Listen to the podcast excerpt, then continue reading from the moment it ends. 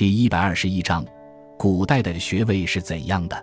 学位是标志被授予者的受教育程度和学术水平达到规定标准的学术称号。中国正式的学位制度是在近代才形成的，但是古代的科举制与近现代的学位制在形式上有一定的相似之处。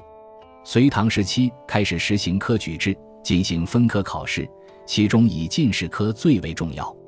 宋代的科举制度进一步完善，出现了介试、省试和殿试三个层级的考试。明清两代继承了宋代的体制，正式的三级考试为院试一级、乡试一级、会试与殿试一级。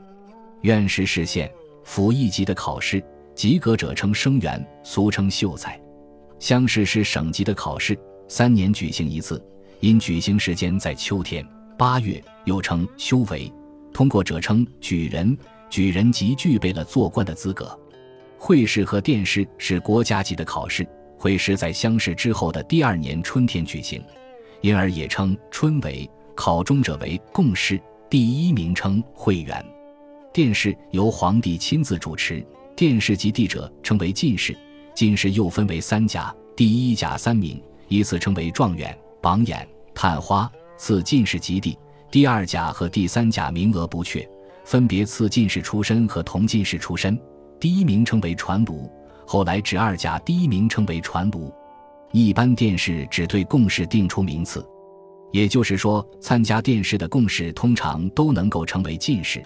实际上，同进士出身就相当于殿试中的落地者。这样，秀才、举人和进士就相当于中国古代的三等基本学位。但是这种区分更主要地是与政治资格相联系的。光绪二十八年（一九零二年）颁布的《钦定学堂章程》所规定的复生、贡生、举人、进士四级学位，可以看作是中国最早的正式学位制度。一九三五年，南京国民政府颁布《学位授予法》，仿效欧美，规定了学士、硕士、博士三级学位制度。